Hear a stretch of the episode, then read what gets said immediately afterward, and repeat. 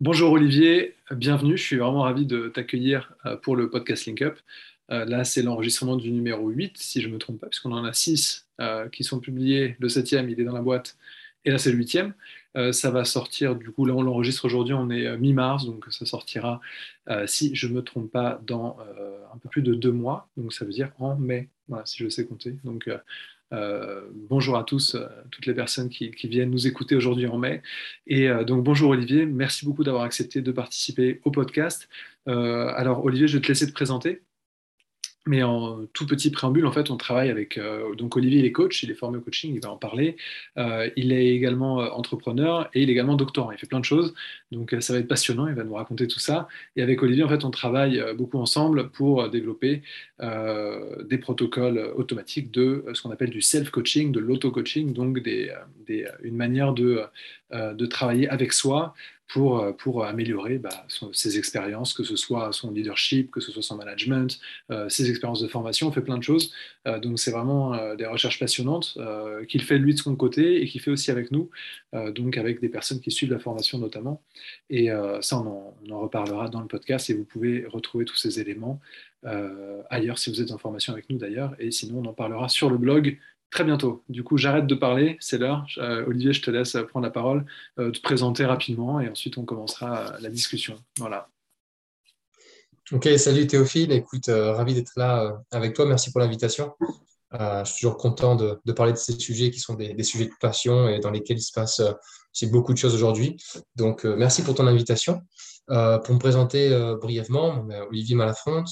Euh, mon parcours, en fait, j'ai un, père qui était euh, consultant, formateur, acteur déjà, puis coach par la suite euh, dans les PME, les grandes entreprises, et, un oncle psycho, psychothérapeute. Donc, j'ai, en fait, je suis un, petit peu tombé dedans quand j'étais gamin. J'ai toujours vu mon père et mon oncle travailler sur ces sujets de, développement des compétences, de, coaching, de formation, d'écoute, de questionnement pour la transfo hein, des, des, individus et aussi des, des organisations. Donc, ça m'a, on va dire que l'intérêt est venu déjà euh, de là.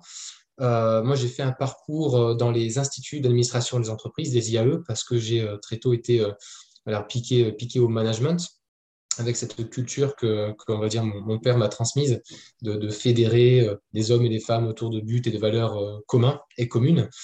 je me suis formé au coaching à partir de 2014 à, à 25 ans parce que j'ai toujours voulu mieux comprendre les autres. En fait, déjà étudiant, je voulais reprendre des études en parallèle en psychologie, mais j'ai eu l'opportunité de me former une première fois au coaching dans un institut entre 2014 et 2015. Et puis j'ai continué la formation et je me suis reformé avec une nouvelle certification RNCP là en 2020-2021 pendant justement pendant que je reprenais mes études. Et je me suis formé parce que j'ai depuis très jeune, arrivé déjà au lycée, j'ai pensé qu'il fallait trouver des méthodes pour aider les organisations à se transformer, changer les mentalités sur le leadership euh, et aider les individus à développer leurs compétences, apprendre leurs challenges et rendre le changement plus facile ou en tout cas un peu moins bloquant. Voilà, donc pour moi, le coaching, c'est un, un, mécanisme d'apprentissage, c'est une aide au changement. Euh, c'est un outil qui permet à chacun de nous de mieux se connaître, de mieux s'organiser dans son travail, dans sa vie de tous les jours et d'améliorer les, relations euh, aux autres. Donc pour moi, c'est clé. Euh, et puis voilà, j'ai démarré aussi, mais, euh, pendant que je démarrais ma formation en coaching, ensuite j'ai démarré mes, mes, activités d'entrepreneuriat et de développement technologique pour l'augmentation du coaching. Donc ça a démarré entre 2016 2017. Et puis pendant et en suivi du Covid, j'ai repris déjà aussi à, l'époque, hein, étant étudiant, je pensais reprendre mes études pour un MBA après 8-10 ans d'exercice. Et puis en fait, après, après 8 ans d'activité professionnelle, en fait, j'ai eu l'opportunité de plutôt de rentrer dans la recherche.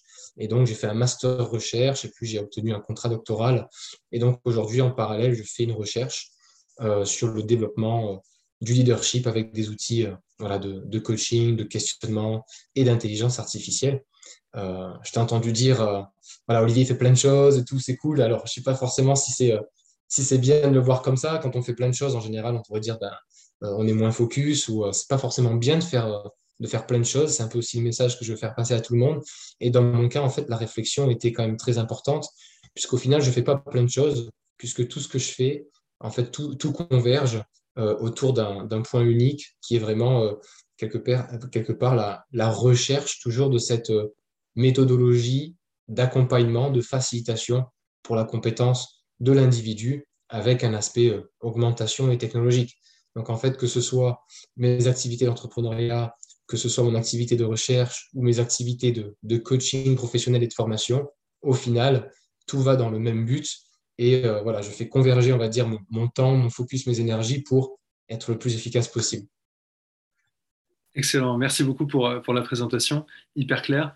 Euh, et surtout pour ajouter sur le, dernier paragraphe, enfin le dernier paragraphe, le, dernier, la dernière chose que tu disais sur les, différentes activités, euh, c'est surtout que j'ai l'impression, en tout cas, de là où je suis et quand je te vois bosser et quand euh, on parle de, ce que tu fais, euh, que chacun des, chacun des, parcours dans lesquels, enfin des parcours, des chacune des activités plutôt dans lesquelles tu t'investis, donc institutionnellement, je veux dire, c'est-à-dire un doctorat, ta boîte et tes coachings, bah, chacune des choses nourrit les autres en fait. Euh, c'est-à-dire que quand tu développes bah, des protocoles euh, de l'IA de coaching euh, via Pocket Confident, c'est le nom de, ta startup, bah, j'imagine que tu te nourris de tes coachings également et tu te nourris du contenu théorique que tu vas développer dans le doctorat en fait. Donc c'est vrai que ça c'est l'avantage en effet qui permet de ne pas se disperser.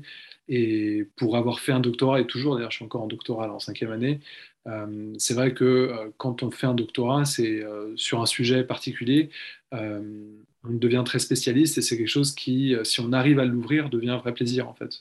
C'est hyper important. donc on en reparlera, tu me, tu me diras comment tu, tu, le vis ça également, c'est intéressant je pense. mais c'est vrai que pouvoir utiliser ces moments de concentration en fait intense et d'écriture, vraiment, on va vraiment se confronter à la littérature scientifique, on va réfléchir de manière approfondie sur des sujets, des concepts. si on a un débouché derrière pratique, c'est hyper satisfaisant en fait. Euh, euh, et, toi, tu en as puisque bah, du coup, tu vas développer euh, des protocoles de self-coaching et tu vas coacher également.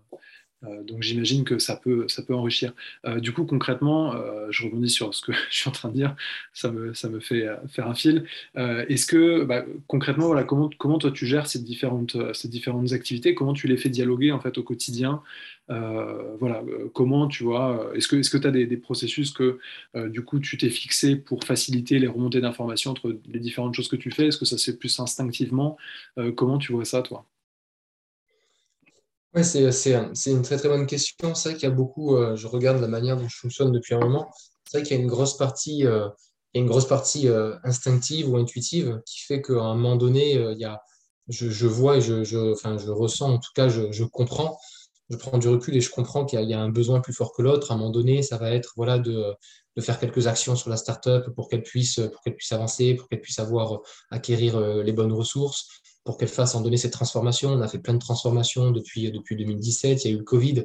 On n'était pas encore assez mature, donc il a fallu euh, transformer la stratégie, transformer euh, le produit, la techno, on appelle ça un pivot. puis il y a eu du coup voilà, l'intégration avec la, recherche, du coup mon retour, on va dire, dans, pas mon retour, mais en tout cas mon engagement plutôt dans l'université et dans, et dans la recherche.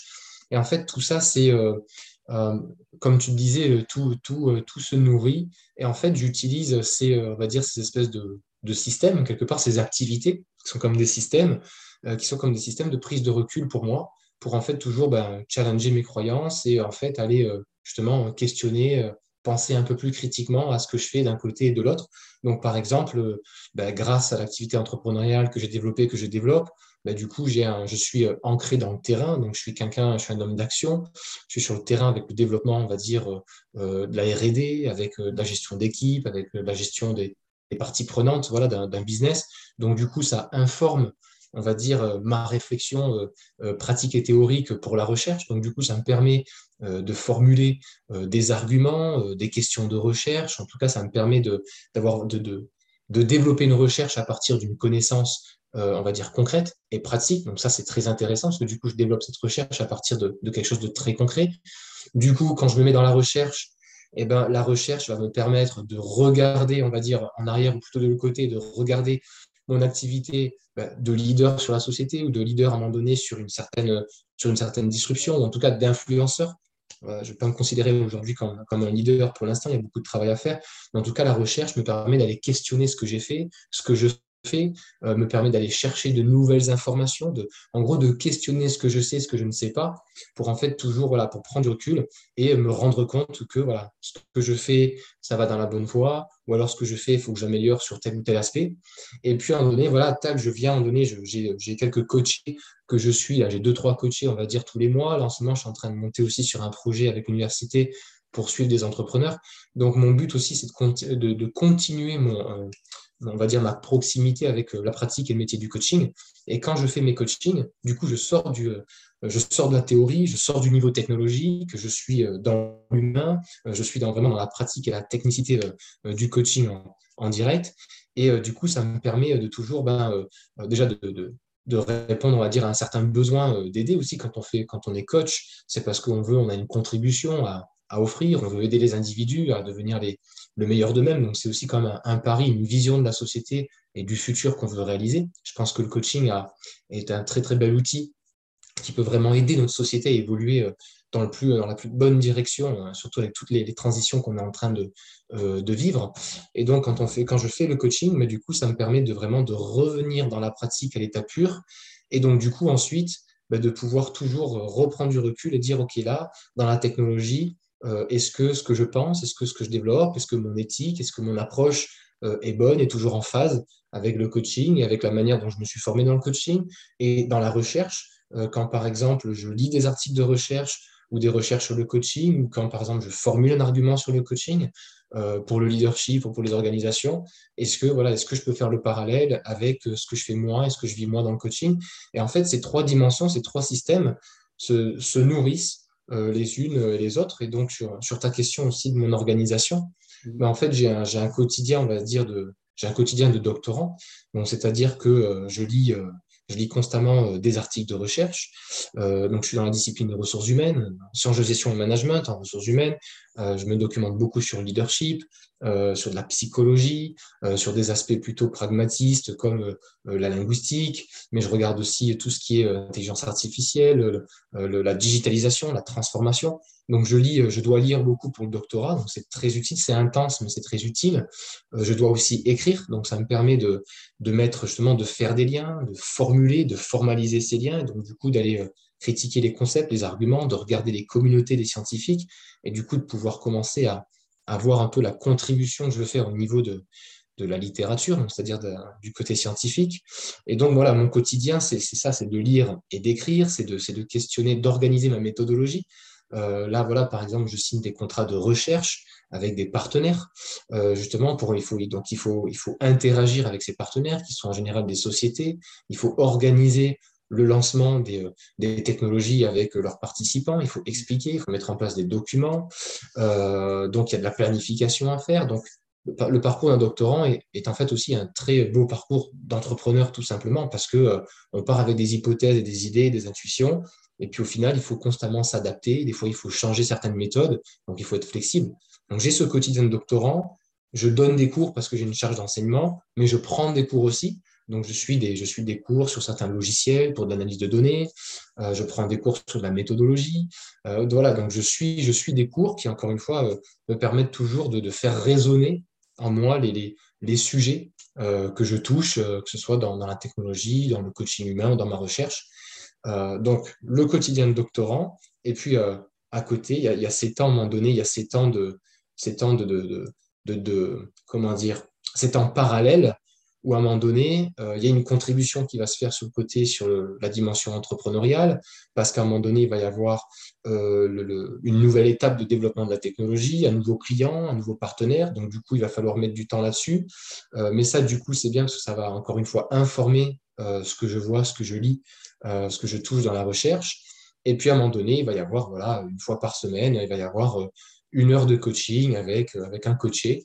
Et donc ça, c'est un temps aussi que je prends du coup qui est agréable parce que c'est aussi un temps où euh, on se place dans l'écoute, on ne doit pas forcément, euh, on ne met pas en place des arguments, on n'a pas forcément, on n'a pas d'agenda, on est simplement là pour écouter, euh, pour poser des bonnes questions et pour permettre à l'autre enfin de faire, de, faire cette, sa réflexion.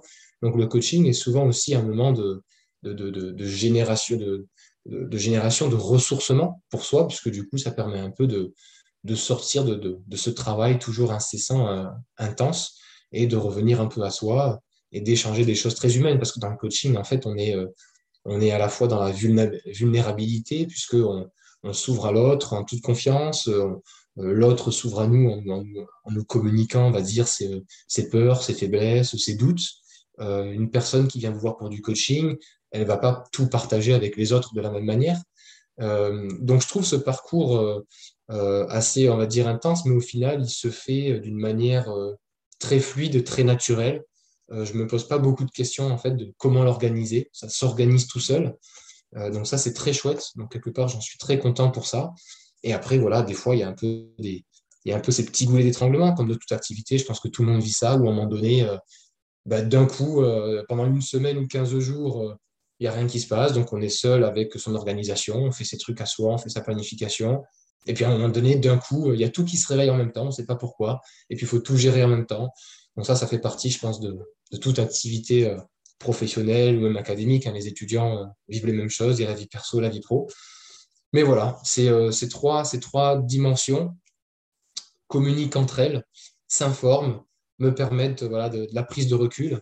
Et je pense que le, la clé est là, comme tu disais, à un moment donné, dans un sujet, on devient spécialiste. Mm-hmm. je pense que ces trois systèmes-là, me permettent de continuer euh, le renforcement de ma spécialité, me permettent vraiment de développer une expertise assez, j'espère, assez forte et, qualitative et de valeur, en tout cas voilà, pour, euh, pour ceux avec qui je vais travailler. Mais du coup, ces activités me permettent de me regarder à travers différentes fenêtres, avec différentes casquettes. Et donc, du coup, c'est comme s'il y avait trois oliviers. Et euh, un olivier, à un moment donné, va pouvoir aller un peu critiquer les deux autres, quand un peu en disant bon attention là-dessus, attention là-dessus, est-ce que tu fais bien les choses? Et je pense que euh, c'est ce qui peut me permettre de, bien me développer et, de développer une bonne expertise. C'est le pari que j'en fais en tout cas, et, pour l'instant ça se passe bien. Et comme on dit en général, 3, c'est la base pour avoir de l'équilibre en fait. Hein. Donc euh, là, c'est bien, c'est parfait. on peut le voir comme ça. je, vais, je, vais, rester à 3. 3, c'est déjà bien. Plus, après, ça tangue, mais 3, 3 c'est bien. Moins, c'est pas bien. Plus, c'est pas bien. 3, c'est parfait. Euh, juste euh, avant, avant, de, avant de continuer très rapidement, euh, merci beaucoup hein, pour le. C'était très clair et je pense assez, assez enrichissant sur cet aspect-là. Et juste pour ajouter, c'est vrai que avec mon expérience aussi pour la donner, je pense, et l'expérience que j'ai aussi d'avoir fait d'autres podcasts en fait avec d'autres personnes qui font aussi du coaching et qui me, enfin dans le cadre du coaching en tout cas, qui me euh, pointer à chaque fois l'importance de varier des types de coaching. Rien que ça, en fait, les types d'activités, c'est quand même, euh, enfin, ça peut dépendre des gens. Il y a peut-être des gens qui aiment euh, faire toujours la même chose, mais enfin, personnellement, en tout cas, moi, je le ressens comme ça, et je pense que c'est, on le partage, ça on le partage. C'est important d'avoir des choses, enfin, de, des activités avec des modalités variées, parce que sinon on devient fou. et c'est aliénant, en fait. C'est-à-dire qu'on s'enferme dans une chose, on s'enferme dans une seule vision une seule vision de soi, comme tu le disais. Euh, et du coup, c'est compliqué de se remettre en cause, d'être de, capable d'autocritique, et c'est compliqué d'avancer, en fait, quand on, quand on, fait toujours la même chose. Et c'est vrai que autant, euh, de la même manière que des coachs qui vont avoir différents euh, bah, champs de pratique, donc du coaching scolaire, par exemple, du coaching de dirigeant, du coaching en orientation professionnelle, ce genre de choses, c'est important d'avoir ces différentes choses-là, des coachings collectifs, donc d'équipe, plus des coachings individuels. Euh, et de la même manière, je pense que c'est important, enfin pour les gens qui font, qui veulent faire un doctorat, c'est pas la cible pile du, du, podcast, mais si jamais il y en a qui nous écoutent, euh, c'est hyper important de ne pas se laisser enfermer dans le doctorat parce qu'un doctorat, ça peut vraiment enfermer assez facilement et assez rapidement en fait. C'est-à-dire que on va rentrer, euh, c'est un peu le rabbit hole en fait. Hein. C'est-à-dire qu'on rentre là-dedans, on fait plus que ça, on pense qu'à ça, et, et, en fait on est un peu poussé parfois. J'ai l'impression en tout cas, je sais pas si tu l'as vécu comme ça, mais on est un peu poussé à, à s'enfermer dans une, dans un s'enfermer dans un euh, s'enfermer dans un, écosystème en fait euh, de recherche avec des gens qui font de la recherche et en fait on finit par faire plus que ça, que parler avec des chercheurs ou des chercheuses et c'est assez enfermant je trouve. Euh, et donc c'est hyper important de pouvoir varier ça et d'en sortir également. Euh, voilà. moi j'ai eu cette expérience aussi qui était bonne où j'ai pu faire plein de choses. toi aussi donc c'est super. Donc voilà, faites un doctorat. on va, je vais écrire un article sur LinkedIn, je crois le prochain que j'écrirai c'est pourquoi vous devez faire un doctorat. Ce sera publié avant que qu'on publie le podcast, mais un doctorat c'est vraiment, enfin c'est clair que ça donne une euh, une capacité de travail, je trouve, et une capacité de, gestion de soi, parce qu'on est assez souvent seul en fait hein, quand on fait un doctorat euh, face à ce qu'on a à faire, comme tu le disais. et c'est vraiment, en termes de soft skills et même de, hard skills en fait, hein, en termes d'écriture et tout et de recherche, c'est vraiment hyper bénéfique. Hein. Et je pense que c'est hyper reconnu à l'international le fait d'avoir un PhD et tout. autant en France, je ne sais pas si c'est aussi reconnu en fait. C'est-à-dire que les gens qui font un doctorat, parfois on se dit ah bah c'est des gens qui ont fait des recherches, ils connaissent pas le monde du travail mais il y, a des, il y a quand même un ensemble de compétences qu'on en tire qui est vraiment euh, excellent. C'est-à-dire que moi, en tout cas, j'ai vraiment trouvé beaucoup de richesse là-dedans. Tout à fait. Puis il y, a, plusieurs formes de recherche. Il y a aujourd'hui, le, doctorat, justement, il y avait un cours là, j'avais un cours là-dessus la semaine dernière.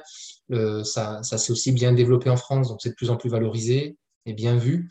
Euh, ça permet d'accéder voilà, on va dire, à certaines fonctions, certains types de travaux. Moi, je suis vraiment, on va dire, sur la rupture d'usage, de l'innovation.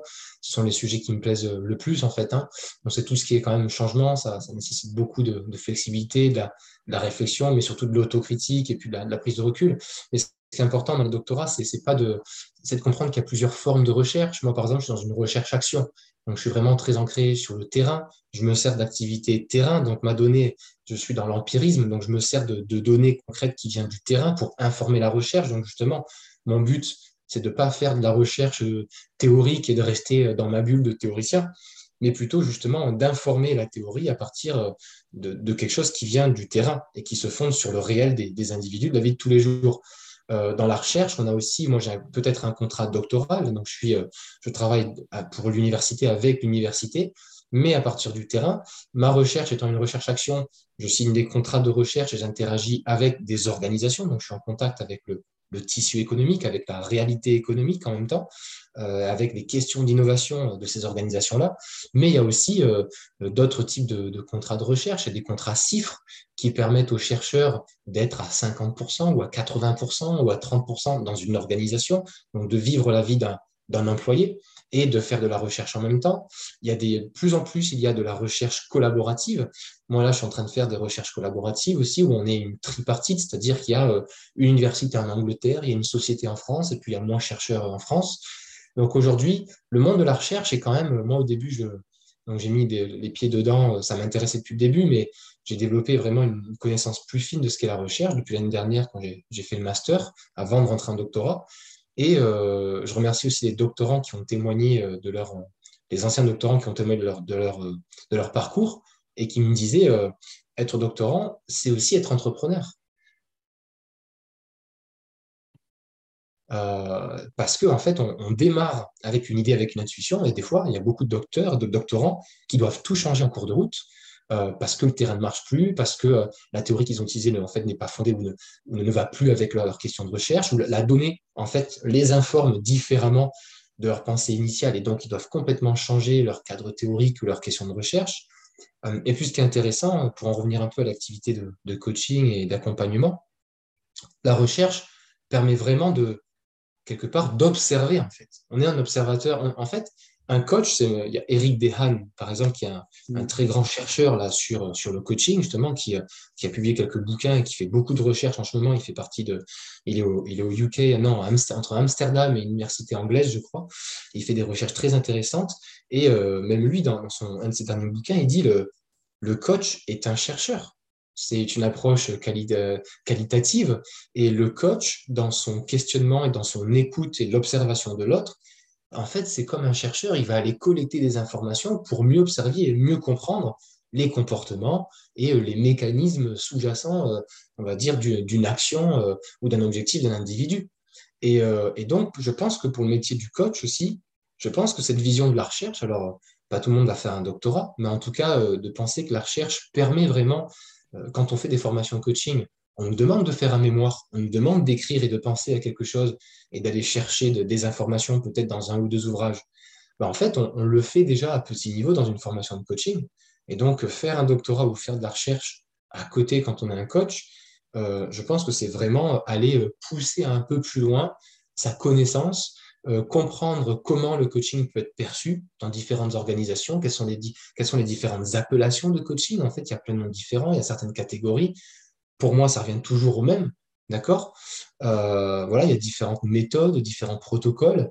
et puis aussi aller se nourrir des recherches quantitatives, des recherches qualitatives qui existent et de, de, voir ce que les gens disent, que la donnée dit du coaching permet aussi de se forger une meilleure opinion, une meilleure connaissance voilà, du développement humain et donc du coup de, voilà, de se remettre en question en tant que coach. Hein. Une autre critique à faire aussi, c'est que beaucoup de formations sont très courtes. Euh, on veut former les managers euh, très rapidement au coaching parce que voilà, il faut, être actif et puis il on n'a pas beaucoup de temps pour se former. Et à côté, euh, lire, se documenter, prendre le temps un peu pour prendre du recul et écrire ses arguments, ben, en fait, ça permet tout simplement de s'auto-superviser quelque part et euh, de pouvoir se regarder d'un autre angle. Et je pense que c'est, je pense que c'est intéressant et je pense que c'est aussi très important. Surtout aujourd'hui, on voit que le, coaching monte en flèche. C'est une des industries qui se développe le plus. Euh, et ça va continuer comme ça. Le coaching s'implémente, s'implante, s'intègre dans, toutes les activités, que ce soit l'éducation, l'entreprise, le sport, les relations. Le, le coaching, il est partout. Et donc, euh, à un moment donné, il faut, voilà, faut vraiment savoir de quoi on parle parce que sinon on risque, euh, on risque des dérives. Hein. Non, complètement, complètement. Ça, c'est vraiment hyper important et c'est quelque chose qui vraiment moi m'anime dans mon activité, en tant que dirigeant d'une école de formation en fait en coaching. Euh, juste pour le, clarifier, Olivier, c'est pas. Alors les autres invités du podcast, c'était euh, pour les coachs, c'était formé chez LinkUp. Olivier, c'est pas formé chez LinkUp, il s'est formé chez le Centre international du coach, qui sont des partenaires. On salue Valérie, euh, Valérie Augier, on en profite euh, et on l'embrasse. et, donc, on est tout à fait, on est assez, assez en phase hein, sur le métier, sur ce qu'est une formation coaching. Et c'est vrai que bah, le fait, je, je pense que c'est quelque chose que je veux vraiment moi mettre en avant le plus possible quand j'en ai l'occasion en tout cas, sans vouloir être chiant hein, évidemment être lourd.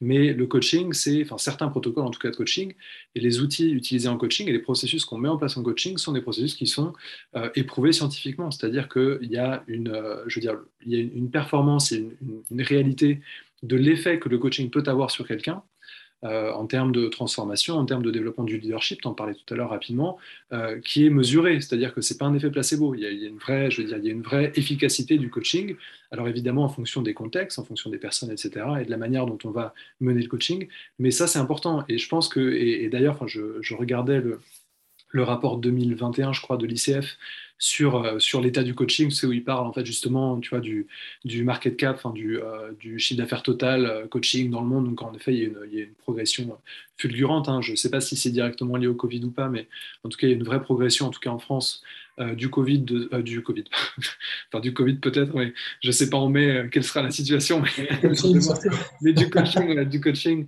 et, et, de sa reconnaissance aussi dans les institutions, dans les grosses boîtes, etc., même si c'est plutôt bien implanté en entreprise aujourd'hui.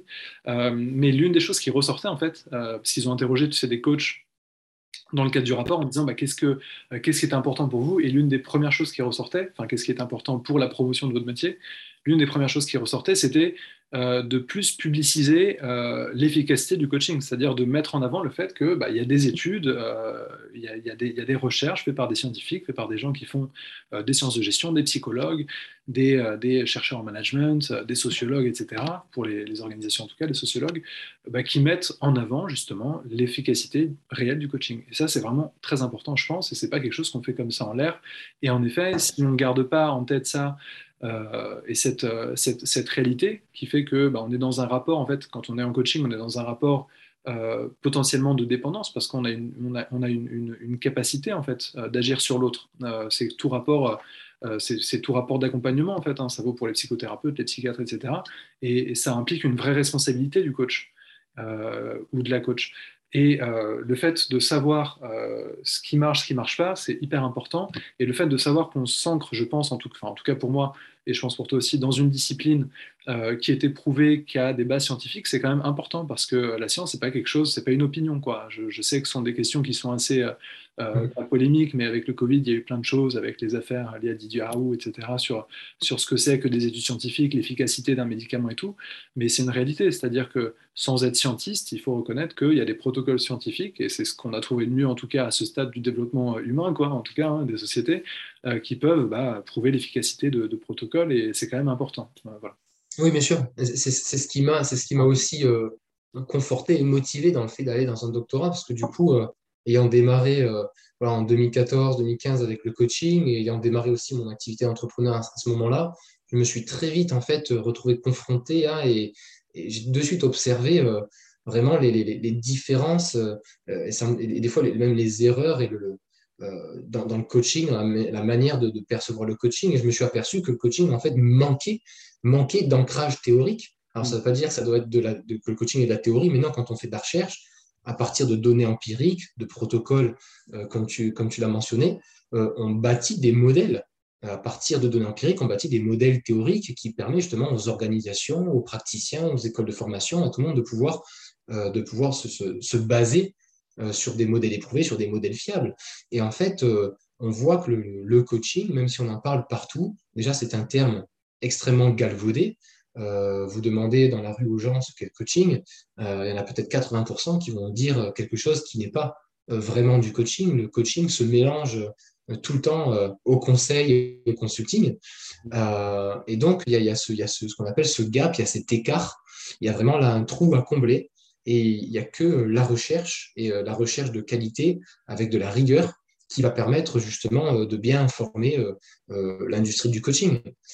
et ça, ça c'est très important. Moi, je me rappelle les premiers clients des grosses boîtes de conseil qui, étaient intéressés dans le coaching et l'innovation. Déjà, une, très grosse boîte que je ne mentionnerai pas, mais ils avaient euh, en interne, ils avaient deux, euh, deux DRH, ils avaient deux écoles de coaching, deux visions du coaching, et ces deux départements, ces deux écoles, ces deux directions n'étaient même pas d'accord sur la vision du coaching qui pourtant était la même, la même société. Mm. D'accord? Euh, Et quand on va des fois sur des salons, quand on est approché par des RH, des DRH ou par des individus voilà, qui, qui veulent mettre du conseil dans le coaching, en fait, on s'aperçoit très vite que qu'en fait, quand on parle de coaching, il y en a, il y en a pour tout. Et ça, c'est une problématique. Euh, et puis pour revenir sur les, sur les recherches dont, tu parlais, euh, c'est très difficile, c'est très complexe de faire une bonne recherche. Euh, de faire une bonne recherche. Et, et c'est ça aujourd'hui que des, chercheurs à la pointe du coaching, comme Eric Dehaene, par exemple, Niki Terblanche, enfin, et puis d'autres, hein, pour en mentionner, en mentionner d'autres, ils, ils, ajoutent de la valeur puisque justement, grâce aux expérimentations, grâce aux modèles théoriques, grâce aux, papiers de recherche qu'ils font, euh, en fait, ils permettent vraiment petit à petit d'aller euh, euh, comprendre, on va dire, les points noirs, d'aller enlever des incertitudes ou des doutes, et donc du coup de pouvoir affiner toujours plus la compréhension du coaching, la compréhension de l'évidence du coaching, encore une fois, moi je me rappelle quand je démarrais mon activité, plein de fois aussi, les investisseurs, les clients, des fois on regardait, euh, certains adhéraient de suite et certains me disaient ouais, mais le coaching c'est, on ne sait pas, c'est pas une science vraie, on ne sait pas trop ce que ça fait. En fait, on dit que tout, on dit que c'est utile, on dit que ça aide, mais au final c'est un peu un truc de magie quoi. Il faut y croire, il faut y croire pour que ça fonctionne. Alors qu'en fait, et c'est là vraiment, c'est là où j'ai vraiment commencé à comprendre qu'il y avait un problème, qu'il y avait un, qu'il y avait un écart entre la réalité du coaching et ce que la société comprenait du coaching. Et là, il n'y a vraiment que la recherche qui peut, avec rigueur, se concentrer sur des questions très, très précises. Donc, c'est pour ça qu'il faut beaucoup de recherche, parce que la recherche, c'est vraiment se concentrer sur des petits points précis. Donc, il faut beaucoup de petits points précis et beaucoup de recherche, donc beaucoup de chercheurs et beaucoup de temps pour à la fin avoir vraiment cerné, on va dire, tout un phénomène, toute une pratique. Mais il n'y a que la recherche qui vraiment peut nous amener à sortir on va dire, de, de, ce, de ce cadre archaïque du coaching. Euh, ça marche quand on y croit, euh, c'est un peu de la magie, euh, il faut des gens très inspirés pour que ça fonctionne, il il faut des gourous. Non, non, non. Ça, c'est le coaching a, a, souffert et souffre encore un peu de, tout ce gourouisme-là, avec plein de trucs à l'anglo-saxonne, avec, voilà, avec des Américains qui font des trucs vraiment très puissants, qui peuvent être bien hein, pour certaines personnes, mais on est en train d'avancer de plus en plus grâce à la recherche euh, à une compréhension beaucoup plus fine euh, des processus mis en place, des techniques mis en place, euh, des contextes dans lesquels ça fonctionne, là où ça ne fonctionne pas, la, relation entre le coach et le coaché, la motivation du coaché, la technique d'écoute active, la technique de questionnement, la technique de reformulation, de recadrage, les protocoles utilisés. Et en fait, le plus on va dans la recherche et le plus on arrive à isoler les éléments du coaching et on arrive à comprendre que le coaching est une pratique complexe qui fonctionne avec de la méthodologie, avec des process, euh, et qu'il y a vraiment une évidence que le coaching favorise euh, certains bénéfices. Euh, la montée en compétences, la confiance, la créativité, euh, euh, voilà, la transformation de certaines choses, la collaboration, le fait de pouvoir voilà, mieux travailler en collectif parce qu'on on écoute l'autre, parce qu'en questionnant, on va non seulement chercher de l'information, mais on donne aussi l'opportunité à l'autre, on fait un transfert de pouvoir. Voilà, grâce à la recherche, on arrive à identifier et surtout à expliquer méthodologiquement et, de manière structurée comment ces mécanismes fonctionnent.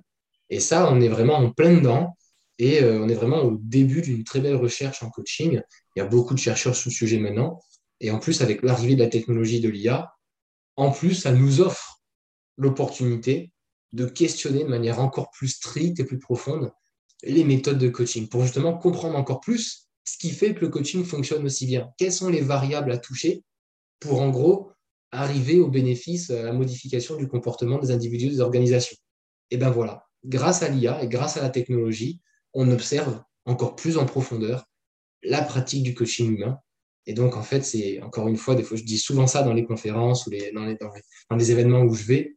L'IA, c'est peut-être potentiellement juste un grand miroir de l'humanité, de nous-mêmes, de ce qu'on fait, de ce qu'on connaît, pour en fait se rendre compte de, euh, voilà, de, de, ce que c'est, euh, mieux l'expliquer et donc, du coup, euh, renforcer notre spécialité et notre expertise.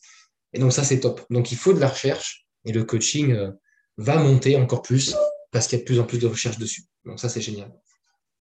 Ouais, ça c'est clair. Alors, sur, sur l'IA, avant que j'oublie euh, l'autre chose sur laquelle je voulais partir, mais sur, sur l'IA qui est un miroir, c'est complètement ça. C'est-à-dire que l'IA, il y a, tu sais, il y a toujours les, les, fantasmes un peu l'IA euh, en mode Terminator, quoi, tu sais, qui va, qui va se développer tout seul, etc. Mais non, en fait, l'IA, c'est simplement ce qu'on en fait. Donc, euh, dire que c'est un miroir, c'est complètement ça. C'est-à-dire que l'IA, la manière dont on la programme, la manière dont on va mesurer les choses, euh, ont un impact. Et en fait, c'est simplement bah, ce qu'on en fait, quoi. qu'est-ce qu'on va en faire, qu'est-ce qu'on veut mesurer avec l'IA, comment on la programme, et tout ça a un impact. Donc, c'est simplement ce qu'on en fait. C'est tout. Donc, dire que c'est un miroir, c'est complètement vrai. C'est complètement ça. Hmm.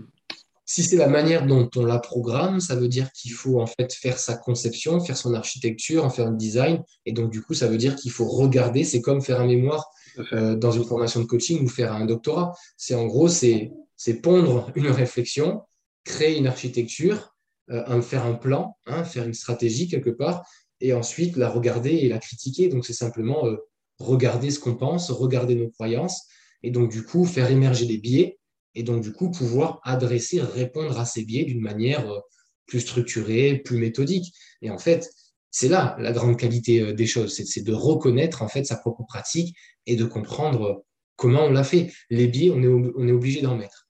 Ils ne sont pas forcément mauvais. Le but, c'est de les connaître, c'est de les communiquer et c'est d'évoluer avec. Et donc voilà, donc l'IA, ça permet de faire tout ça. En tout cas, la manière dont on réfléchit, dont on conçoit, dont on développe l'IA, le, justement la nécessité euh, d'observer et d'étudier la donnée, ça permet quoi? Ça permet de prendre du recul sur ce qu'on fait et donc de mieux se rendre compte de potentiellement de, certaines dérives ou de certaines erreurs ou de certaines, de choses, certains éléments qu'on n'a pas vus à l'œil humain. Parce qu'au final, le cerveau ne peut pas faire plusieurs choses en même temps, en fait. Euh, il y a plein de choses qui nous échappent. Voilà. Donc tout ce travail d'innovation, au final, moi je vois, ça ne peut que nous enrichir parce que ça met en lumière euh, ce qu'on fait de bien et ce qu'on fait de moins bien, tout simplement. Complètement. Pour, euh, pour euh, rebondir aussi sur ce que, ce que tu disais tout à l'heure sur l'importance de la recherche, en fait. J'ajouterais aussi l'importance de la recherche, c'est évidemment hyper important, mais il y a un aspect qui est la, est-ce qu'on appelle ça comme ça, la médiation de la recherche, médiation scientifique en fait, si on appelle ça comme ça, comme la médiation artistique en fait, c'est-à-dire que faire se rencontrer le public parce que là, en fait, dans ce que tu disais et dans ce que je disais tout à l'heure avec le rapport de l'ICF, euh, l'un des soucis, c'est aussi la perception, en effet, euh, que les gens ont du coaching de manière publique. Alors, c'est pas dramatique non plus, je veux dire, mais euh, c'est quand même, c'est ça le but, en fait, c'est que les gens comprennent, genre à quoi ça sert, comment ça marche, et ce qu'est du coaching, ce n'est pas du coaching. et justement, la recherche, en effet, a un rôle à jouer là-dedans, mais je dirais même aussi les personnes qui sont entre, en fait, les chercheurs et les chercheuses et le public, parce que bah, la recherche scientifique, c'est quand même un peu, enfin, il faut, il faut vouloir y aller, quoi. C'est-à-dire que moi, j'ai l'habitude, toi, tu as l'habitude. Euh, mais lire un papier scientifique, il faut savoir où aller le chercher déjà. Donc, il faut être capable de faire de la veille. Euh, il faut être ensuite capable de lire des choses qui sont formatées. Donc une fois qu'on a compris le formatage, franchement c'est rapide, hein, c'est un papier scientifique de 20 pages, tu le lis en, en 10 minutes, même pas quoi. Je veux dire, tu lis en diagonale, tu sais où aller chercher les infos, les résultats, tout est hyper structuré, donc on apprend ça en fait en doctorat, lecture rapide et lecture stratégique. Quoi. Mais pour des gens qui ne sont pas formés là-dedans, et il n'y a pas de nécessité à l'être, euh, aller chercher ces données, c'est quand même assez compliqué, je trouve. du coup, c'est hyper important. Là, c'est complètement auto-promo, je prêche pour ma paroisse, mais c'est complètement ce qu'on veut faire sur le blog LinkUp, en fait. C'est-à-dire que on va aller chercher euh, de la recherche scientifique, on va faire des résumés, on va faire de la vulgarisation en fait. Hein, on pourrait dire que c'est comme ça, c'est ce que ça, c'est ce que ça veut dire. Là, ce qu'on fait euh, avec le podcast, c'est aussi ça, d'une certaine manière, quand on a ces discussions, ou quand euh, Kevin, par exemple, qui est un docteur en chiffres d'ailleurs, qu'on finance chez LinkUp, on en parlait tout à l'heure, mais on finance de la recherche avec LinkUp, avec pour but justement d'avoir bah, un doctorant qui travaille, en gros, Kevin, il fait trois jours par semaine en entreprise chez LinkUp et deux jours par semaine euh, dans son laboratoire à l'université. Et les trois jours par semaine qu'il fait avec LinkUp, son but, c'est alors de travailler évidemment sur la qualité de la formation avec moi et Diego, qui est euh, aussi dans le, département R&D, mais aussi de traduire en fait ses recherches euh, en articles vulgarisés. Tu vois et le but, c'est vraiment de, bah, de, donner cette, enfin de, de, mettre en avant cette donnée-là de manière accessible pour euh, le grand public, pour des coachs également. Euh, voilà. Et c'est vraiment quelque chose qui est hyper important. Et enfin, je, je, veux dire ce que c'est important, je pense quand même, de ce qu'on fait, de pourquoi on fait ça, sur le blog en tout cas, d'avoir, d'avoir cette activité-là et de faire se rencontrer cette recherche-là et cette réalité, donc, qu'on fait, la, réalité qu'on fait, qu'on fait ressortir de la recherche empirique et le public pour que bah, le coaching soit mieux connu, mieux reconnu et, et, et, ça a sa juste valeur en fait bien sûr. Et pour qu'il y, ait une base, pour qu'il y ait une base, il y, a, une valeur aussi de mm. la recherche scientifique qui est, qui est fondée à partir des, universités, des académies. Tout ça, c'est important parce que c'est ce qui fait. Euh, Macron en parlait tout à l'heure quand il présentait, par exemple, son. Euh, euh, son, programme, il disait justement voilà, de, continuer à renforcer l'investissement dans, la RD, dans la recherche scientifique. Et c'est là qu'on crée le. En fait, je vais le dire autrement. La recherche scientifique, c'est la création de nouvelles connaissances. Et comme tu le disais, c'est assez compliqué ce qu'on fait, oui, parce qu'il faut comprendre, il faut aller chercher les bons articles, il faut toujours vérifier que les articles euh, soient euh, publiés dans des revues euh, qui soient classées, qui soient revues, donc en fait, qui, voilà, qui ait une certaine crédibilité dans les revues, parce qu'il y a il y a peut-être, je sais pas, 30 000 revues et elles sont pas toutes bonnes. Euh, ensuite, il faut savoir lire les articles. Euh, on peut pas tout, euh, toujours y accéder de suite. Il faut contacter les auteurs, tout ça. quand il y a un article, derrière, il y a au moins deux, trois, quatre ou des articles à lire parce qu'en fait, il faut aller chercher la source. On peut pas simplement dire, tiens, machin et machin a dit ça. Non, parce que machin a dit ça, parce qu'il se base sur l'argument d'une autre personne. Il faut aller chercher la référence de l'autre personne pour connaître la source. Donc, c'est un vrai travail d'investigateur, en gros, de journaliste. Et donc, la recherche, c'est simplement la création de nouvelles connaissances. Et ces connaissances, ben, euh, il y a un processus euh, rigoureux. Et quand on fait une recherche, il y a, euh, encore une fois, il y a la mise en place de méthodologies, il faut des arguments, il faut expliquer pourquoi. Le chercheur a une épistémologie, c'est-à-dire qu'il explique la manière dont il, il explique ses croyances. Il dit, voilà, moi, dans le monde, je crois en ça. Et donc, du coup, ça influence, donc le biais, ça influence la manière dont j'agis avec le terrain, les outils que je mets en place, la manière dont je crée ma connaissance. Mais voilà, donc la connaissance que j'ai créée, elle est faite en fonction de cette croyance du monde que j'ai, en fonction de cette revue de littérature, en fonction de tel argument de départ. Et ça, quand, on comprend tout le cheminement d'une connaissance, eh ben on peut dire, OK, cette connaissance, d'accord, j'y adhère dans tel contexte. Mais dans un autre contexte, j'y adhère pas. Enfin bref, donc il y a tout un, tout un process. C'est important, je pense qu'aujourd'hui, on arrive dans ce monde où on est euh, les fake news, les intox et tout ça. Je pense que c'est très, très important euh, de, savoir lire l'information et au moins, euh, sans faire de la recherche scientifique, mais au moins d'aller euh, chercher les arguments derrière, les preuves de crédibilité. En fait, quelque part, peut-être qu'aujourd'hui, les, les, PhD, les doctorats, ou en tout cas l'univers, savoir, savoir critiquer les connaissances, peut-être que ça devient, ça prend encore plus d'ampleur, parce qu'aujourd'hui, justement, on a besoin de, prévenir et de se prémunir des dérives de l'information. Et si on n'est pas si on ne développe pas sa pensée critique et sa capacité de jugement et d'observation, euh, je veux dire, on, prend vraiment le risque en fait de croire à des choses euh, qui paraissent très vraies et en fait qui ne sont pas vraies du tout. Et ça, c'est un grand problème. Donc voilà, donc avec le coaching, il y a ça aussi. Beaucoup de gens croient des choses. Et déjà, des fois, des gens qui sont proches de nous, des, amis, des gens dans la famille, puis on, tombe des nues quand on écoute ce qu'ils nous disent sur, le coaching la première fois. Donc voilà, faut, faut, c'est une très belle pratique il faut vraiment comprendre ses fondements, ce que c'est, ce que c'est pas. Et il faut arriver à, mettre quelque part un peu des, pas des étiquettes, j'aime pas les étiquettes en général, mais voilà. Il y a le coaching, il y a le conseil, il y a le consulting, euh, il y a la, psycho, la psychothérapie, la psychiatrie. Il y a vraiment différentes choses. Bien sûr, elles peuvent se recouper. Elles ont des, similitudes. Elles se ressemblent parce qu'elles étudient le comportement humain. Elles sont là pour, euh, aider à changer. Euh, mais voilà, ce pas forcément les mêmes buts et les mêmes méthodologies qui sont derrière. Ouais, complètement, complètement. J'ai exactement la même, la même expérience moi, sur le coaching. Euh, mais du coup, le coaching, moi, j'ai jamais compris ce que c'était. Tu fais quoi en fait? C'est vrai. Parce que ça, en fait, c'est tellement large et on a le coaching, c'est aussi pas vraiment la faute du coaching en tant que tel, d'une certaine manière. C'est un peu le, le pire. Euh, je veux dire, si tu avais une marque à déposer un jour et que dans un, dans un marché euh, libre, euh, utiliser le nom coaching, c'était la pire idée en termes de SEO, par exemple. Parce que, bah, en fait, coaching, c'est coaching sportif, coaching euh, bien-être, coaching beauté, euh, coaching alimentaire, ce genre de choses. Et donc, c'est vrai que c'est un terme qui est hyper large. Donc, c'est compliqué de, bah, de, blâmer, je pense, ces gens pour ça. Mais c'est vrai qu'il y a un coaching qui est le coaching professionnel, expert, certifié, qui va travailler bah, en entreprise ou sur des problématiques de développement, ce genre de choses, qui est différent euh, et dont on parlait, voilà, c'est ce dont on parle depuis le début. Et je renvoie du coup au tout début de la vidéo, on mettra en exergue parce que tu as une définition qui était hyper pragmatique, je trouve, du coaching, en mettant en avant justement euh, bah, les effets, en fait, les effets concrets du coaching sur, euh, sur le développement du leadership, sur le développement, sur la facilitation des transitions, l'amélioration de la coopération en équipe, ce genre de choses. Et je pense que définir le coaching de cette manière pragmatique, par ses effets, ça parle en fait. ça parle peut-être plus que de dire que le coaching, c'est la manière dont on définit le coaching aussi chez Link hein, euh, c'est une discipline d'accompagnement qui met euh, la personne au centre. On se base sur le lycée maintenant, donc le présent, pour faire une projection dans le futur. Ça reste quand même assez abstrait, je pense, et partir des effets, en fait, pour une définition, pour une explication, c'est ce que je fais quand mes amis me demandent, par exemple, c'est quoi le coaching? Je leur dis, bah, c'est simple, en fait, tu accompagnes quelqu'un à partir de la demande de la personne euh, pour débloquer des situations problématiques. Alors en général, développement du leadership, prise de poste, ce genre de choses. Et dit comme ça, en fait, c'est assez simple finalement.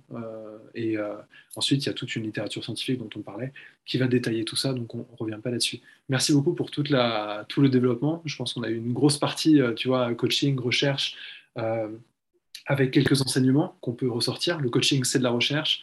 le faire un doctorat, c'est entreprendre. et on a bien mis, bien mis en avant pardon, l'importance en fait de, de, l'importance de, bah, de, la science dans, comment dire, dans la pertinence euh, de disciplines d'accompagnement euh, et dans leur capacité en fait, et, euh, du coup dans leur puissance, parce que les disciplines d'accompagnement, ce sont des choses qui sont puissantes parce qu'il y a un rapport forcément de dépendance, comme on disait tout à l'heure, il faut pas faire n'importe quoi, et c'est important, de, important de se baser sur des protocoles dont on sait, en tout cas dans un état actuel de connaissance, qu'ils marchent. en termes d'éthique et de déontologie, c'est fondamental, et c'est la moindre des choses qu'on peut attendre d'un ou d'une coach, en tout cas. Ça, on est, complètement d'accord. Pour, euh, pour, avant de, finir le, podcast et la discussion qu'on a, euh, euh, Est-ce qu'on peut parler très rapidement, du coup, parce qu'on en a pas mal parlé déjà, mais concrètement, ta recherche de doctorat, du coup, tu l'as fait à l'université Aix-Marseille, si je ne me trompe pas, hein, tu dis-moi si. Alors, non, c'est l'université Côte d'Azur. Ah, pardon, ok, c'est Nice, c'est ça? Ouais, c'est ça, moi je suis à Nice et c'est l'université Côte d'Azur. Désolé, euh, Université de Nice, désolé Olivier, donc l'Université Côte d'Azur de Quitte, euh, donc il y a la majorité de ces facs à Nice. Euh, et du coup, tu fais un doctorat, c'est quoi le. Ensuite, on passera au, coaching rapidement, mais c'est quoi l'intitulé du doctorat, là en l'état en tout cas, même si c'est quelque chose qui évolue assez souvent? Oui, bon, moi je fais partie, du coup, je suis dans le laboratoire, de, le, GRM, le groupe de recherche en management, qui est le laboratoire de, de recherche en sciences de gestion et management de l'Université Côte d'Azur. Euh, je fais partie de l'Institut d'administration des entreprises, c'est là aussi où j'ai fait, où fait mes études. Euh, et donc, je suis, euh, moi, je suis dans, le, dans l'axe 3 qui est le, le, management responsable des organisations. Je suis dans la discipline des ressources humaines. Voilà, donc je suis en ressources humaines et dans les ressources humaines, je me concentre sur le domaine du leadership et sur le développement des compétences. Voilà. Et donc, dans ce, dans, dans ce, on va dire, dans ce sujet-là, dans ces domaines-là, euh, j'apporte, on va dire, le, côté euh, novateur avec euh, l'arrivée de l'intelligence artificielle. Alors, c'est un phénomène qu'on dit émergent. On voit que l'intelligence artificielle commence à arriver depuis très peu de temps, on va dire, dans, dans des questions, par exemple, d'automatisation du leadership, d'automatisation du coaching. On est là vraiment depuis quelques années, c'est très, très récent. Donc moi, voilà, j'ai choisi ces domaines-là puisque j'ai cette expertise en, coaching. J'ai donc du coup, je, cette expertise en coaching, puis du coup, mon activité entrepreneuriale avec la technologie. Donc, la fusion de ces, deux choses me, me permet euh, de, pouvoir euh, euh, apporter, on va dire, mon, temps, mon énergie sur la recherche dans, dans ces domaines-là. Et, et, moi, je vais m'occuper plus particulièrement du développement de la compétence des leaders en situation, en situation de travail ou d'apprentissage, avec usage d'outils digitaux et d'outils qui utilisent l'intelligence artificielle et des techniques de coaching ou des techniques de facilitation. Donc ça, c'est euh, le sujet de, ma thèse, de ma recherche. Euh, et donc, c'est vraiment le, au carrefour, si tu veux, de, euh, de ces phénomènes émergents qui sont bah, l'IA, parce que l'IA, elle est implantée dans des outils, dans des plateformes, dans des applications mobiles, dans la réalité virtuelle, dans des choses comme ça. Et puis, il y a aussi le sujet du développement du, du leadership, aussi un sujet qui est remis sur la table, où il y a beaucoup de littérature, beaucoup d'activités en ce moment, on peut, le voir, il n'y a plus une seule formation euh, chez les managers ou dans les entreprises qui ne touche pas la notion de leadership. Et euh, avec, tout, avec tout ce qui se passe au niveau citoyenneté, euh, besoin justement de développer des compétences pour le, travail, pour l'économie, on parle de plus en plus de, leadership, de besoin de, de collaborer, d'apprendre, d'écouter les autres, de collaborer.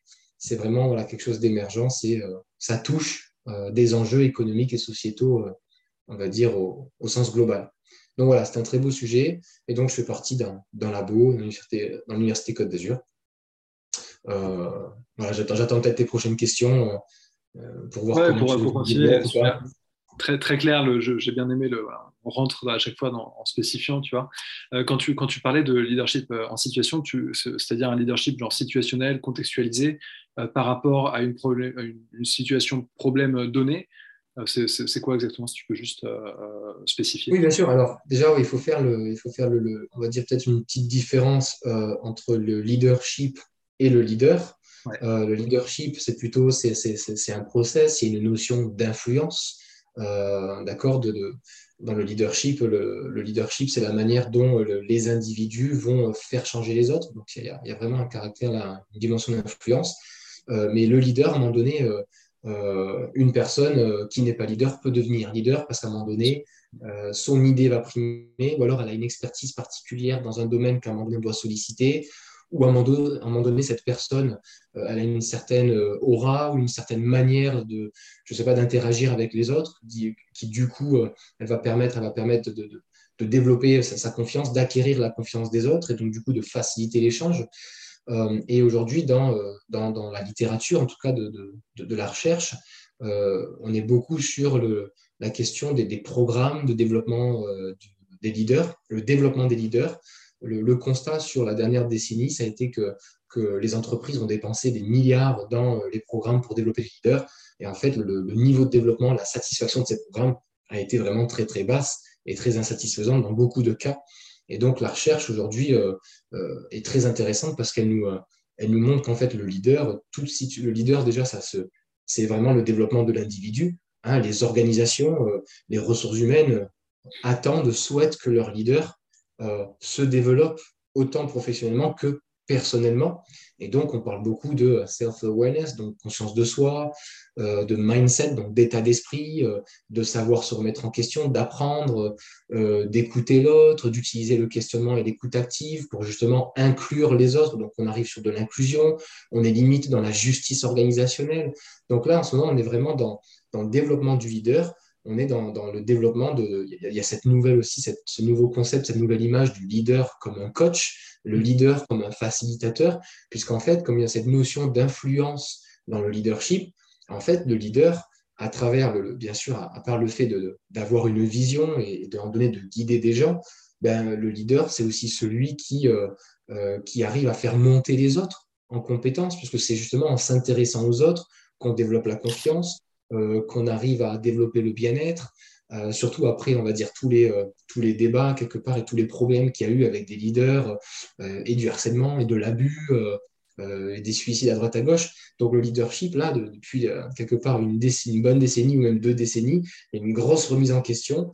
Et aujourd'hui, toute la recherche nous permet vraiment de comprendre, de voir qu'on on attend des leaders plus d'humanisation, plus de, plus de collectif, un travail sur l'ego, donc un développement personnel, donc de l'introspection et euh, surtout aussi de savoir réutiliser les ressources chez les autres, euh, de combiner, d'être flexible euh, et de pouvoir constamment se remettre en question pour faire face aux changements en fait qui sont, qui sont constants. Voilà, donc c'est dans, le leadership, dans le leader, on a toutes ces notions-là. Et bien sûr, avec, avec les technologies, avec les outils qu'on conçoit aujourd'hui, eh bien, il y a de plus en plus, on va dire, d'opportunités pour aider les leaders euh, à être de meilleurs leaders et aussi à aider les managers à comprendre euh, ce qu'est euh, le leadership, à devenir leader. Donc il y a j'ai envie de dire un peu comme ça de manière assez vulgaire, les autres chercheurs s'ils m'entendent, éventuellement on en reparlera ensemble, oui, m'excuse, mais j'ai l'impression qu'il y a un peu un, éclatement, quelque part une, dissémination de cette notion de leader. Mm. leader, c'était à l'époque, c'était quelque chose de très héroïque, c'était un peu l'autoritarisme, c'était quelque chose de très euh, vraiment de très réservé à certaines personnes, alors qu'aujourd'hui, en fait, on voit que le, le, leader, une personne, à un moment donné, c'est euh, euh, c'est vraiment de la réalisation personnelle, c'est donné, c'est de pouvoir communiquer ses idées, c'est de pouvoir être reconnu. Et donc, il y a une espèce de, pas de tournante, mais de, de, partage. C'est ça un peu cette notion d'éclatement du leadership, du leader, qu'à un moment donné, il faut arriver à la partager. Et c'est important parce qu'on partage le pouvoir, ça veut dire qu'on donne aussi aux autres l'opportunité de pouvoir à un moment donné prendre le lead ou à un moment donné pouvoir euh, prendre la responsabilité sur un projet, sur une idée, sur un groupe. Et donc tout ça, ben, ça favorise quoi? Ça favorise la rétention, ça favorise euh, euh, l'échange et l'esprit d'équipe. Et donc du coup, ça, à la fin, ça converge vers la performance organisationnelle et le bien-être des individus parce que tout le monde peut communiquer ses idées, être reconnu en fonction de qui. Voilà, donc c'est il y a vraiment tout ce changement en ce moment dans le leadership. Et pour, pour finir un peu là-dessus, ce qui est très intéressant, moi, ce que je vois, c'est opinionné, mais c'est ma vision personnelle, c'est que quand on, observe, on étudie euh, la notion de leader, la notion de leadership, en fait, qu'est-ce qu'on voit, euh, qu'est-ce qu'on voit au fond? En fait, c'est beaucoup de bon sens. C'est simplement de l'humanité et c'est simplement, en fait, savoir euh, utiliser la différence qui est autour de nous, c'est être inclusif et c'est simplement revenir à, à quelque chose de très simple. Le leadership et le leader, en fait, quelque part, n'a rien à voir avec une prise de pouvoir ou une volonté de gérer le pouvoir, mais c'est plutôt comme la meute des loups, à un moment donné, le leader, il est derrière et les anciens et les nouveaux marchent devant. C'est savoir changer de position, c'est à un moment donné savoir être devant, peut-être pour montrer, pour se mouiller, mais c'est aussi moment donné être au milieu, être derrière, et en fait faire que l'énergie dans une équipe, dans une relation, elle tourne. Et il y a un lien magnifique pour moi avec le coaching, puisqu'en fait, le, le coach, il fait quoi? Le coach, il, est là en support de l'autre pour, le, pour faire qu'il se développe, pour faire qu'en fait, qu'il donne le meilleur de lui-même. Et c'est pour ça qu'aujourd'hui, on en arrive sur les, les, concepts du leader en tant que coach ou facilitateur. C'est que si un leader euh, se met au niveau de l'autre en l'écoutant et justement en, l'aidant avec des activités réflectives euh, comme, le questionnement du coach euh, et comme des reformulations, des recadrages, en fait, qu'est-ce que fait le leader? Il ne fait qu'augmenter la puissance de ses équipiers, il ne fait qu'augmenter la confiance, et donc du coup, il ne fait que souder les équipiers entre eux, et donc du coup, il ne fait que favoriser la performance d'une équipe. Donc il y a un lien, pour moi, qui est vraiment évident, qui est très très beau, entre le développement du leader, entre l'activité de coaching, et bien sûr, mon regard de chercheur ici et peut-être d'innovateur, c'est euh, vraiment de formaliser les liens avec la technologie et l'intelligence artificielle. Et du coup, c'est une conclusion, euh, c'est une conclusion, pardon. C'est une perche parfaite euh, pour, euh, avant d'arriver à la conclusion, pour parler de ton activité sur Pocket Confident, en fait, justement sur bah, ce que tu développes aujourd'hui, concrètement dans l'IA, pour, bah, tu disais, pour répondre au-delà du coaching même, hein, mais pour répondre à tes recherches de doctorat, bah, quels sont les, je veux dire, sur quoi tu travailles en fait euh, dans les faits en termes de protocole, en termes de, en termes de développement, euh, en termes de protocole leadership en fait, sur quoi tu travailles, comment tu commences à. Bah, en fait, c'est alors un petit peu, on va dire, je me sers quelque part cette activité de, technologie, d'entrepreneuriat me permet de, en fait, d'avoir vraiment un regard assez euh, pour la recherche et même pour le coaching, d'avoir vraiment un regard un peu plus expert ou en tout cas plus, plus, plus critique sur l'usage des technologies. Mm. tout simplement, et de, connaître un peu le, la, la, difficulté, la complexité de créer, de mettre en place, de déployer des technologies, de les mesurer c'est quand même très, très, euh, c'est pas évident du tout. Euh, et euh, Pocket Confident, après, à travers le Covid, en fait, on, est presque, on est presque sorti vraiment du coaching.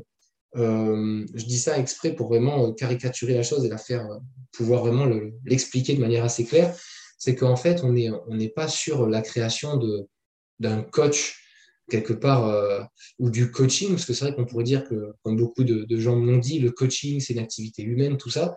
Nous, on est plutôt sur euh, la modélisation euh, d'une technique ou de certaines techniques, cette automatisation-là, pour favoriser la démocratisation, la dissémination et en fait l'augmentation du coaching. Donc, c'est-à-dire qu'on est vraiment, se concentre sur l'usage du langage dans les technologies pour aller automatiser certaines techniques pour que ces techniques-là puissent être. Donc, moi, je travaille aujourd'hui avec justement des sociétés de coaching, de formation, plutôt. Donc, euh, on n'est pas du tout, justement, j'ai complètement changé ça avec, euh, avec mon équipe. On est plutôt en symbiose et on aide justement les, les, autres acteurs qui sont dans le coaching à améliorer leur plateforme, puisqu'on est sur des technologies qui vont permettre euh, autant aux coachs qu'aux programmes de formation et de coaching à mieux intégrer et mieux utiliser les techniques de coaching, de sorte à ce que demain, dans le futur, on puisse compter sur la technologie pour que les programmes de formation pour que les outils, euh, les outils de, euh, d'accompagnement ou de coaching, les applications mobiles, les plateformes, en fait, puissent euh, favoriser le développement de la compétence des individus et de faire en sorte que quand un individu soit dans une transition ou fasse une formation et voit un coach à côté, et eh bien le coach, du coup, il va vraiment pouvoir se concentrer sur sa plus-value humaine que la technologie ne fait pas, parce qu'il sait que les outils technologiques et digitaux vont tout simplement aider et permettre aux coachés, aux individus, de continuer leur travail introspectif ou réflectif ou d'auto-coaching euh, entre les sessions de coaching. Donc, quelque part, ça veut dire quoi? Ça veut dire que ici, notre technologie, la valeur, c'est que ça va permettre à beaucoup plus d'individus de, de commencer ce travail-là. Et donc, du coup, pour les coachs, ça va être plus facile de vendre leur coaching ça va être plus facile d'onboarder, c'est-à-dire d'intégrer, de faire démarrer un processus de coaching à un coaché. Ça va être plus facile de suivre les coachés. Et donc, ça va vraiment euh, augmenter, euh, en tout cas, euh, favoriser, améliorer, on va dire, l'activité d'un coach humain. Beaucoup de coachs humains le savent. C'est quand même, il y a, beaucoup de. Quand même, il y a des, certains obstacles, des difficultés à, maintenir un coaching tout le long. Des fois, le coaché arrête. donc, du coup, la technologie va vraiment ici, en fait, aller euh, euh, activer, déclencher et, ancrer certaines capacités cognitives, voire un peu émotionnelles chez les individus. Comme ça, le coach, il va avoir plus de facilité pour euh, accompagner les individus. Et beaucoup plus d'individus auront accès à du coaching avec une, pas une standardisation du coaching en général, mais en tout cas avec une base, une fondation théorique que tout le monde pourra comprendre de la même manière de sorte à ce que le coaching voilà, soit, euh, il y ait une certaine compréhension globale.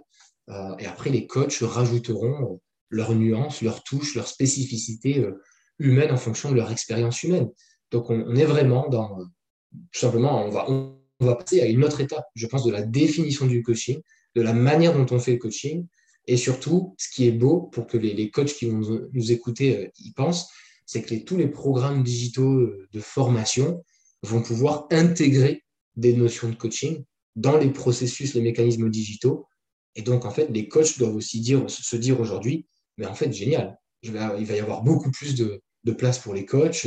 Tout processus de formation, d'éducation va petit à petit commencer à intégrer des techniques de coaching. Et donc, moi, je vais pouvoir rajouter ça, moi, je vais rajouter ça. Voilà quoi. Et, du coup, sur ce que tu disais, moi j'ajouterais un truc aussi. Je pense que parce qu'on a fait un, on a commencé à lancer en phase bêta en fait avec Olivier nous chez LinkUp euh, des protocoles, un protocole apprentissage, un protocole leadership justement.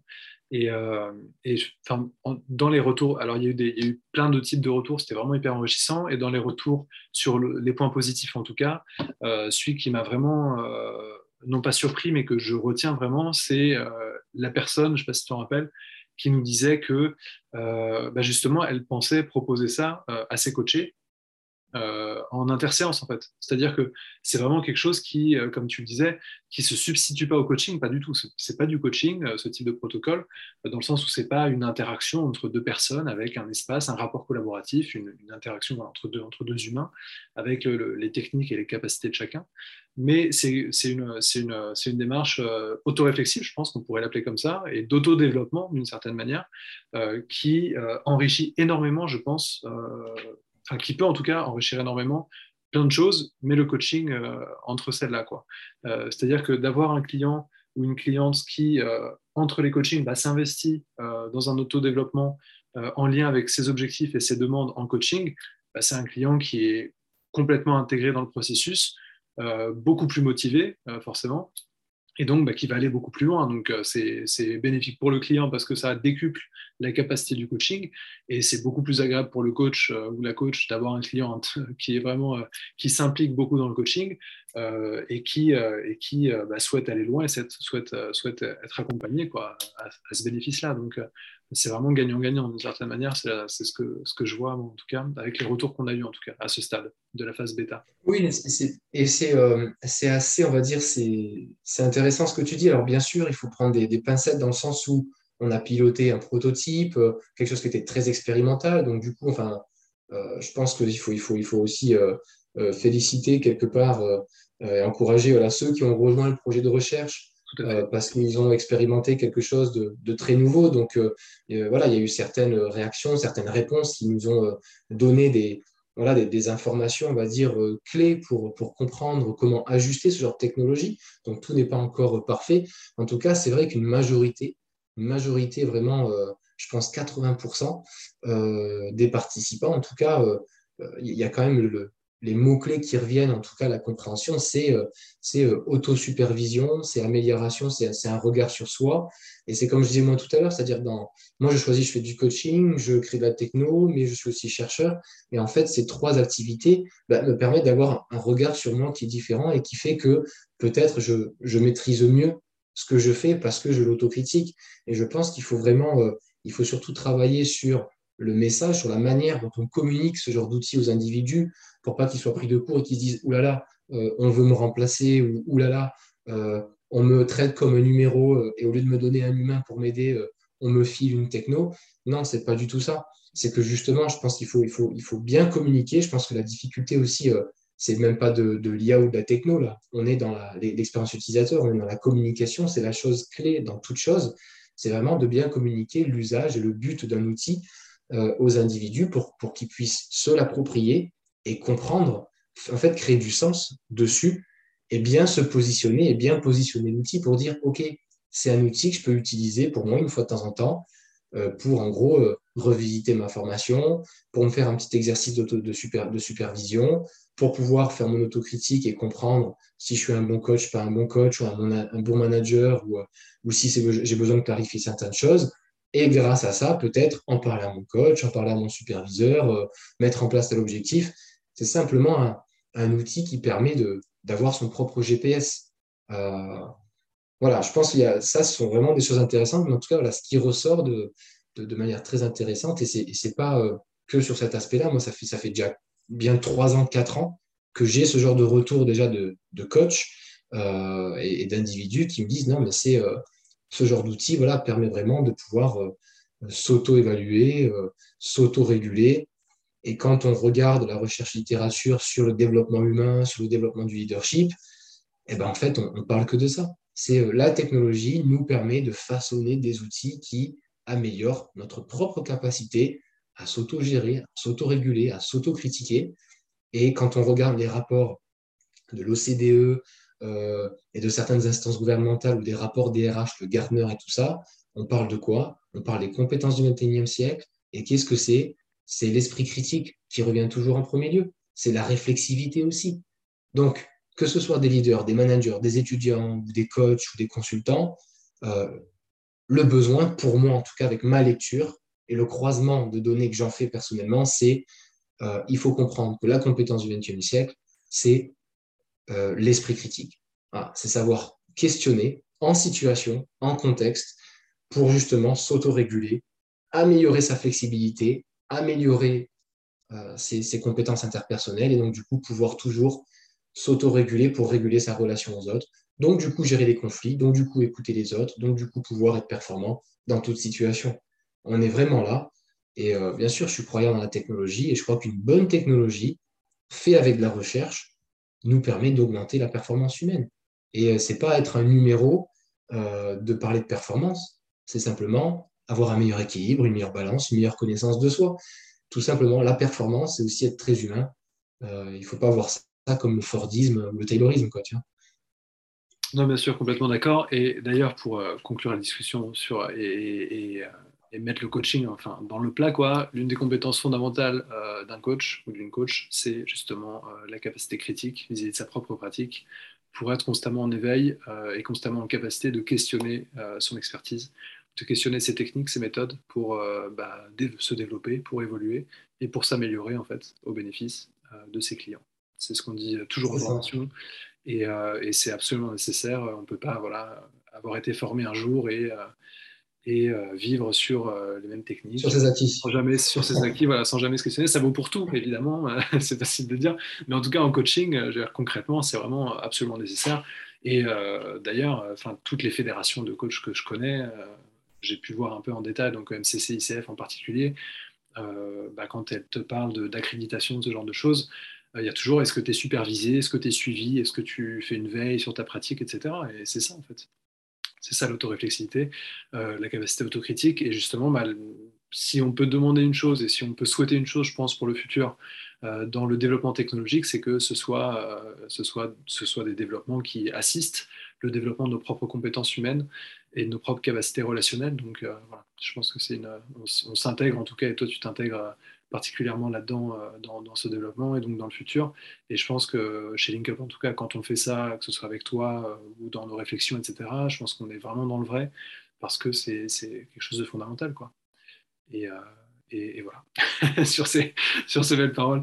Est-ce que tu as des, euh, enfin, est-ce que tu as une, je sais pas, une phrase, quelque chose pour conclure? Est-ce que tu souhaites euh, quelques mots de conclusion euh, pour, pour terminer cette, cet échange qu'on a eu?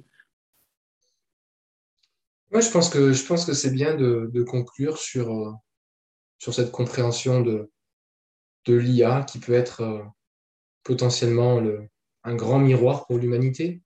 Et quand je dis ça, c'est un miroir pour chacun d'entre nous individuellement, euh, pour nos pratiques, pour ce qu'on fait.